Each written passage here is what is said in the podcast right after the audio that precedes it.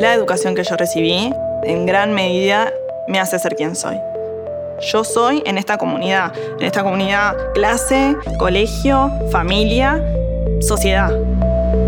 Yo como parte de esta sociedad tengo que dejar algo. Tengo que dejar algo desde lo que yo soy.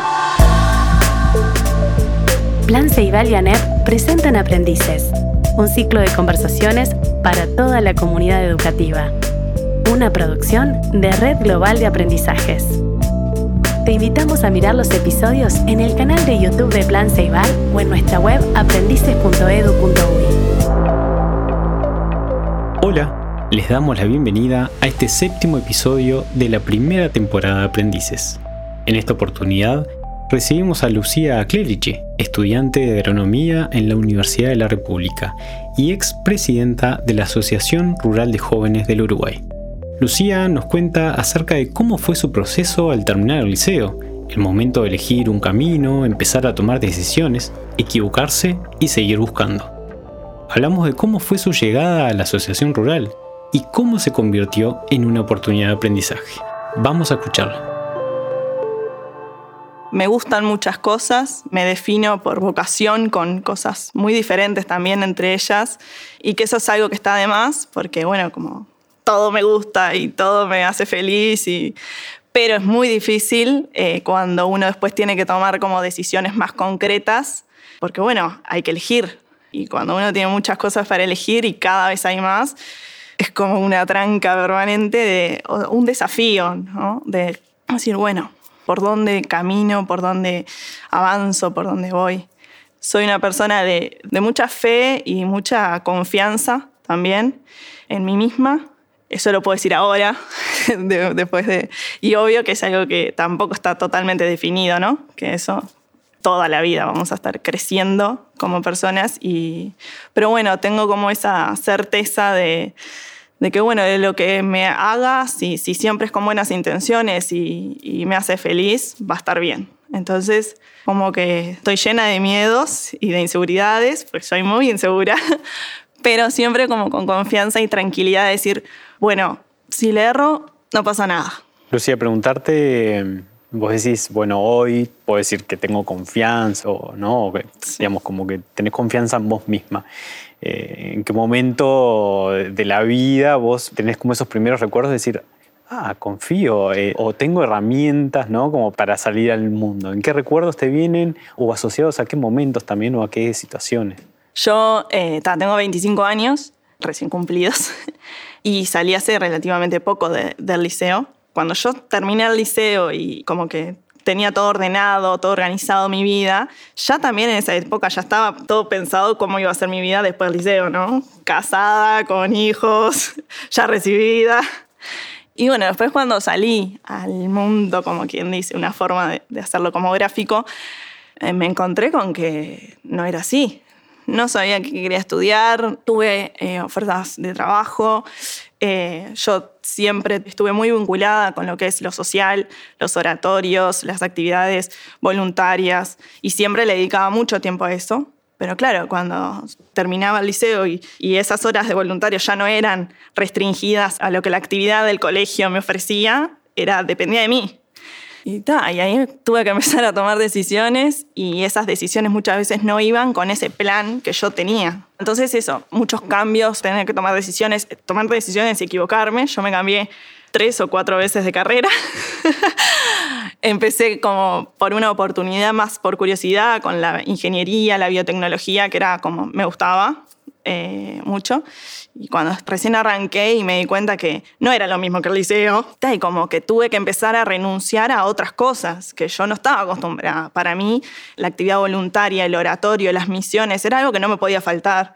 Pero bueno, claramente tenía que empezar a, bueno, poner en la balanza y decir, bueno, no vas a poder si querés esto, no sé ahí tuve como una crisis que dije, ¿sabes qué? Dejo, dejé la carrera, dejé, eh, era mitad de año y ya no podía empezar en otra.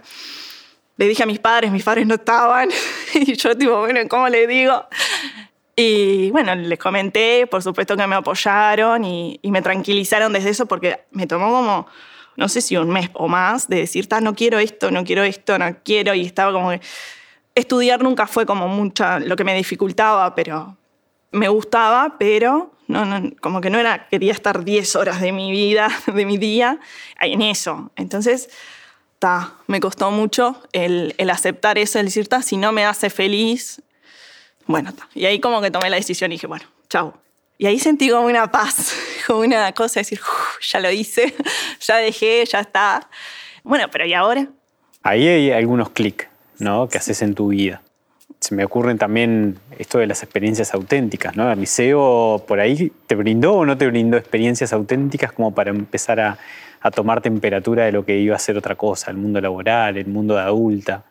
Por supuesto, yo siempre digo como que el liceo lo vivía en modo automático, pero obvio que no, no es que no hubieron experiencias que me marcaron, por supuesto. Bueno, además de que toda la, la, oportunidad de lo social venía por el liceo también, siempre me llevaron a, como que a saber que todo lo social, que yo digo siempre que me hace feliz, no es solo eh, el oratorio y demás, que mismo dentro del salón de clases, mismo eh, aprendiendo juntos, mismo como en el apoyarnos, como los trabajos en equipo, hacíamos mucho, muchas, por ejemplo, yo me acuerdo pila de los prácticos de física. Siempre fui una persona que me gusta saber lo que hago. Entonces, con física, cuando recién me enfrenté a física, era ¿qué hago? Porque no estoy entendiendo. Entonces ahí, bueno, buscar estrategias, quedarme después de hora, preguntarle al profesor, pedirle que me explique porque no entendía, hacer ejercicios. Y bueno, después de que logré como entender la dinámica de la física, me encantó. Desde el trabajo con los demás, este, las formas, las dinámicas de aprender en equipo y hacer cosas y demás, hasta lo que es los contenidos, no los contenidos como las teorías y eso, sino como cómo eso después se aplica en la vida, ¿no? Qué es lo importante y lo que después en realidad te queda.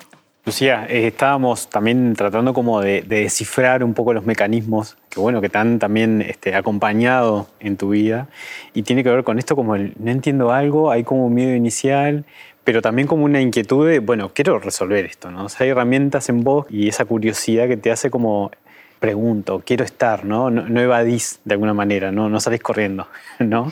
Este, ese mecanismo por ahí... Eh, ¿Te ha tocado utilizarlo, por ejemplo, cuando sos propuesta para liderar la Asociación Rural de Jóvenes? ¿Qué pasó ahí? ¿Cuando te ofrecen o cuando, bueno, aparece la oportunidad? Yo llego un poco a la Asociación Rural porque allá en el 2017 empezaron a... Es un grupo que como que resurgió y empezaron a decir, che, gurises, no sé, los que estén interesados por el, por el campo y lo que fueren, esto es un grupo, se juntan, plantean este, actividades, trabajan en la rural del Prado y después lo que quieran hacer depende de ustedes. Fuimos a las primeras reuniones, éramos todos, éramos nuevos, por supuesto. Habían dos o tres que eran del grupo de antes, que más o menos nos contaban eh, cómo trabajaban y demás.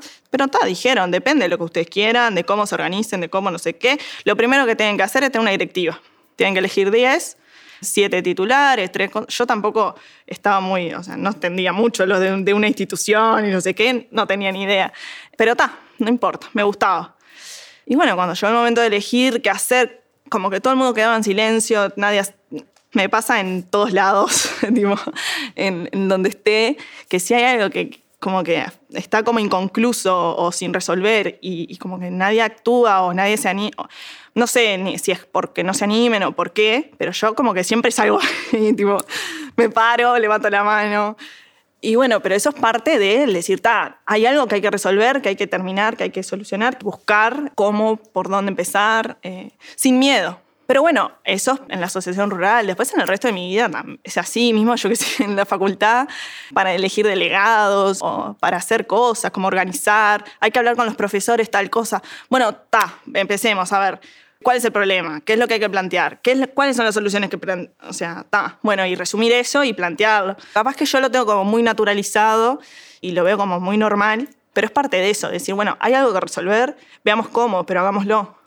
Digamos, hay una competencia en vos desarrollada de liderazgo, ¿no? O sea, se te da natural, podemos decir. Claro. ¿Qué significa el, el haber estado con tan pocos años, siendo mujer, siendo también de Montevideo, ¿Cómo es estar al frente también de una institución así? Desde lo simbólico, ¿no? ¿Qué reflexión haces? Al principio, como te digo, empecé como decir, bueno, se necesitaba gente para estar y bueno, yo me mandé como soy. Y al principio no entendía mucho como qué significaba ser un, parte de, los jóvenes de la Asociación Rural del Uruguay, qué peso tenía eso en la sociedad, qué, qué implicaba, como que no entendía mucho. Y además era un grupo que ya te digo, estaba resurgiendo. Y a medida que como iba pasando el tiempo y las actividades, eh, nosotros éramos parte de la Federación de Agremiaciones Rurales del Mercosur, entonces representábamos a Uruguay en lo que era el Mercosur, teníamos reuniones, fuimos de viaje, no sé, un montón de cosas que yo ahora lo pienso y digo, pa, en realidad estás al lado, o sea, está re bueno el intercambio, eh, la oportunidad de, seguir aprendiendo, de involucrarse con el sector. Yo, entre que soy de Montevideo y ya el mundo rural es como es un mundo distinto, es otra cosa. Obvio que con la asociación rural conocí gente, conocí lugares, conocí actividades que, bueno, me van como metiendo más en lo que es el sector agropecuario.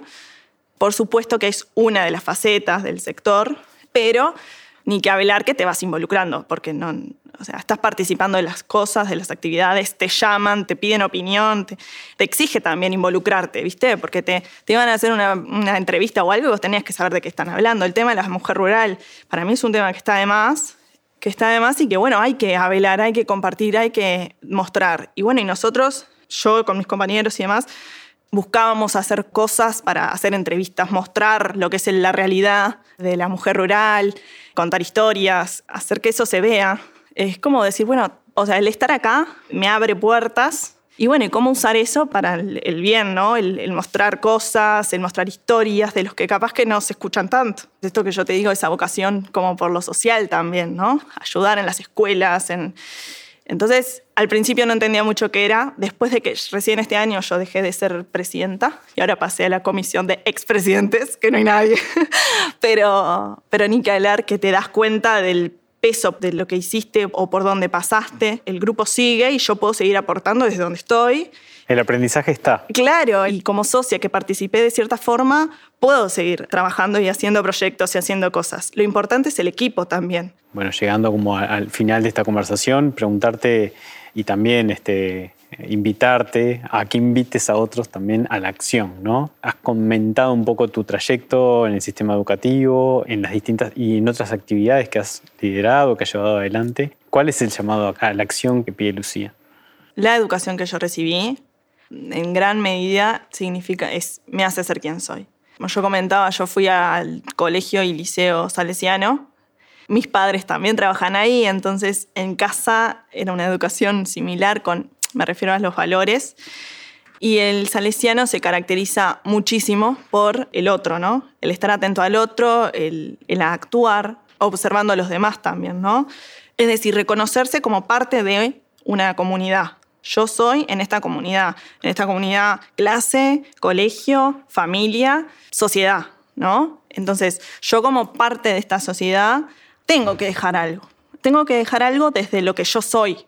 Entonces, paso uno, reconocer qué es lo que yo soy y qué es lo que yo puedo aportar. Y eso capaz que uno, a medida que crece, va conociéndose más pero desde chico uno empieza a conocerse y a formarse. Entonces, interiorizar en decir quién soy y qué puedo aportar yo, qué tengo de bueno, y eso aportarlo y volcarlo a los demás. Todos tenemos algo, todos.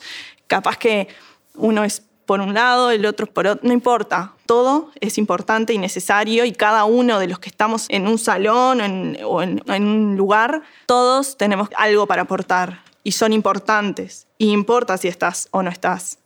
No por imprescindible, porque después si vos tenés que irte para otro lado y estar en otro lugar, tenés que hacerlo. Pero mientras estés, tenés que mirar a tu alrededor y decir, bueno, ¿qué puedo hacer que el otro que está necesitando? Eso de estar atento a, lo que el otro necesita. Yo sé algo que aprendí con esto del salesiano es cuando uno da o cuando uno hace algo por el otro o mira para el costado, el que recibe más es uno. Ya sea poniéndole, capaz que yo mucho desde la fe, pero todos, a todos, independientemente de la fe o no, yo le pongo ese nombre. Cada uno le pone el nombre que quiere.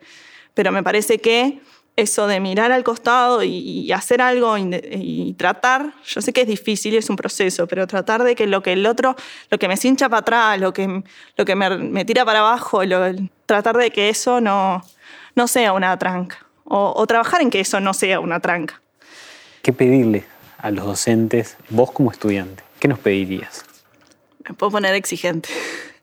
Pero no, creo que buscar la forma de que todos nos sintamos este, parte y escuchados y observados, estar atentos a cada uno, desde el que sobresale hasta el más tímido, y buscar la forma de que esa persona aprenda algo, porque todos aprendemos de formas diferentes. Entonces, pero aprender de una forma más como dinámica, que no, no, no, yo qué sé, por ejemplo, capaz que uno es muy bueno con una cosa y bueno, buscar la forma de cómo, eh, con el grupo que tengo, cómo eso eh, puedo yo usarlo, o sea, cómo puedo usar las habilidades de cada uno o las, las formas de aprender de cada uno y complementarlo. Yo siempre digo, para mí lo que más se aprende es, cuando hago algo con mis compañeros, cuando me enfrento a, a yo qué sé, problemas y tengo que hacer algo.